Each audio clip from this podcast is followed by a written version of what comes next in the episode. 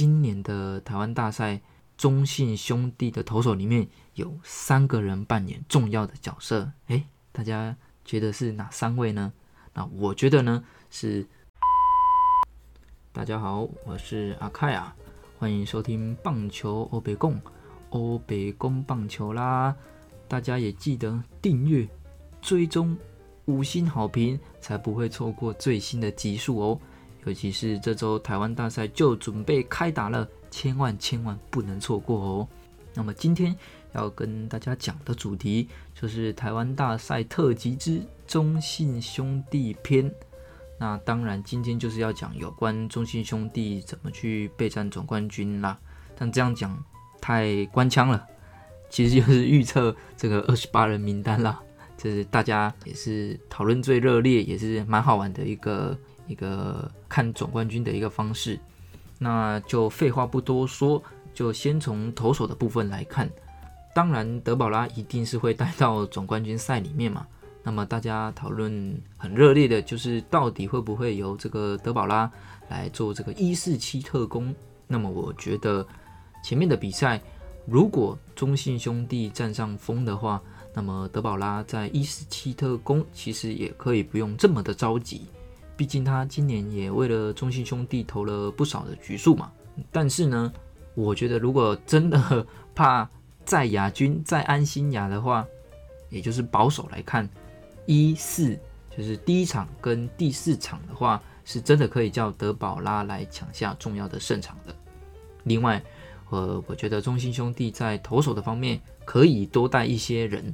那我猜的里面呢，就有向魔力、华德兹、吕彦青、郑凯文，以及李正昌、吴俊伟、蔡奇哲、关大元，还有谢荣豪以及彭世颖。那可以多带的那个人。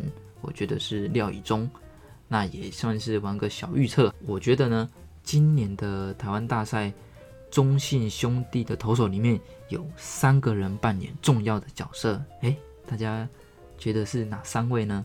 那我觉得呢是这个郑凯文，再来就是关大元，最后是廖以中。因为我觉得在攻击方面应该不是什么。对中信兄弟来说不是什么太大的问题。那么在投手方面，能不能把伤害降到最低，把掉的分数降到最低？我想应该是今年中信兄弟在台湾大赛非常重要的一环。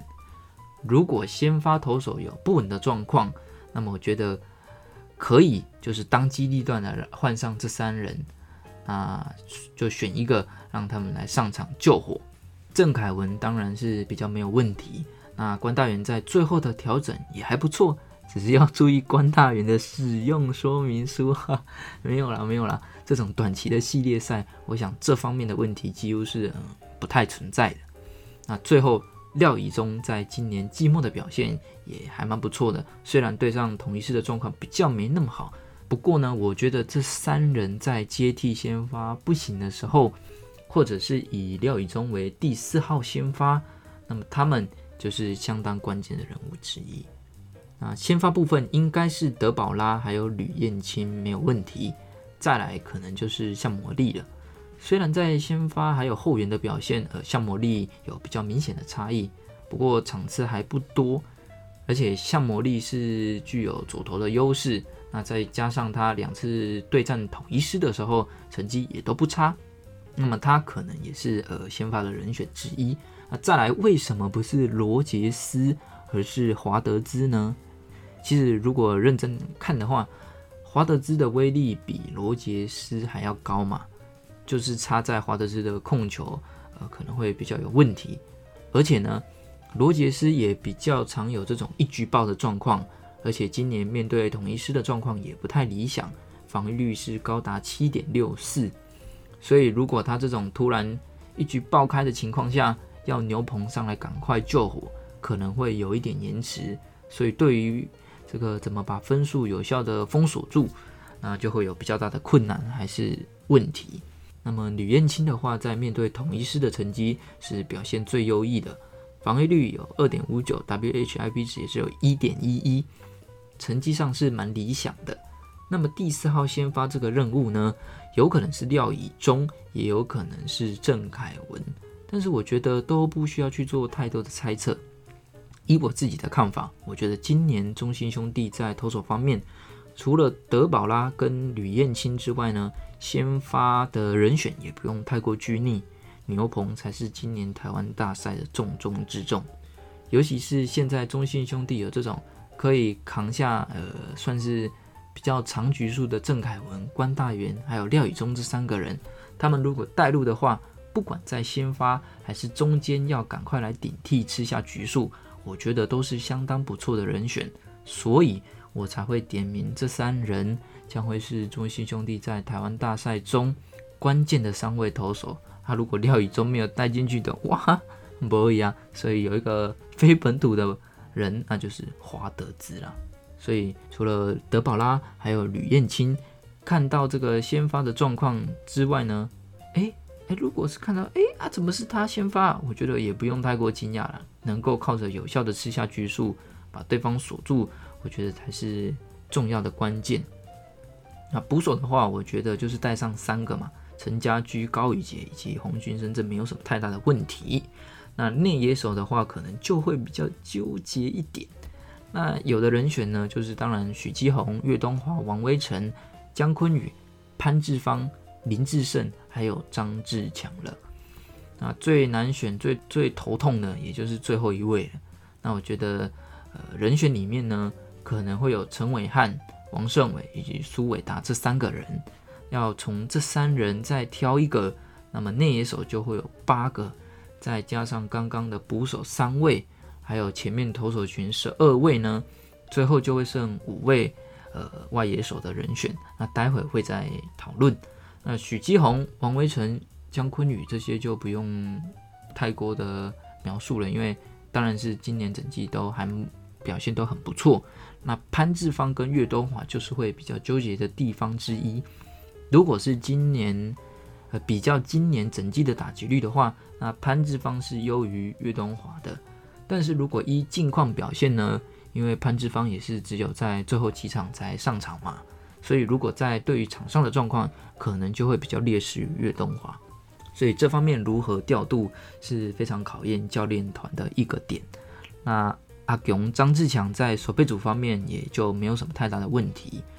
而且最后几场比赛，他呃阿勇、张志强也有相当漂亮的守备，所以我想应该不会有太大的问题。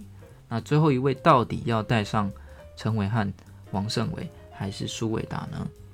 那到底要带哪一个，真的是非常非常的纠结啊！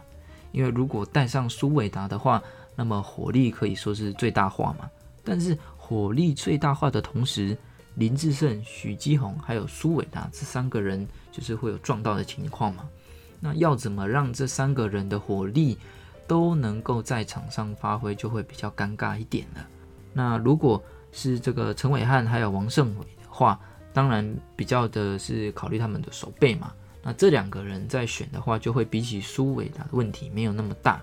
那这边要猜的话，我只能说我太难了。最后的外野手，当然詹子贤、陈子豪、陈文杰这三个是确定的嘛。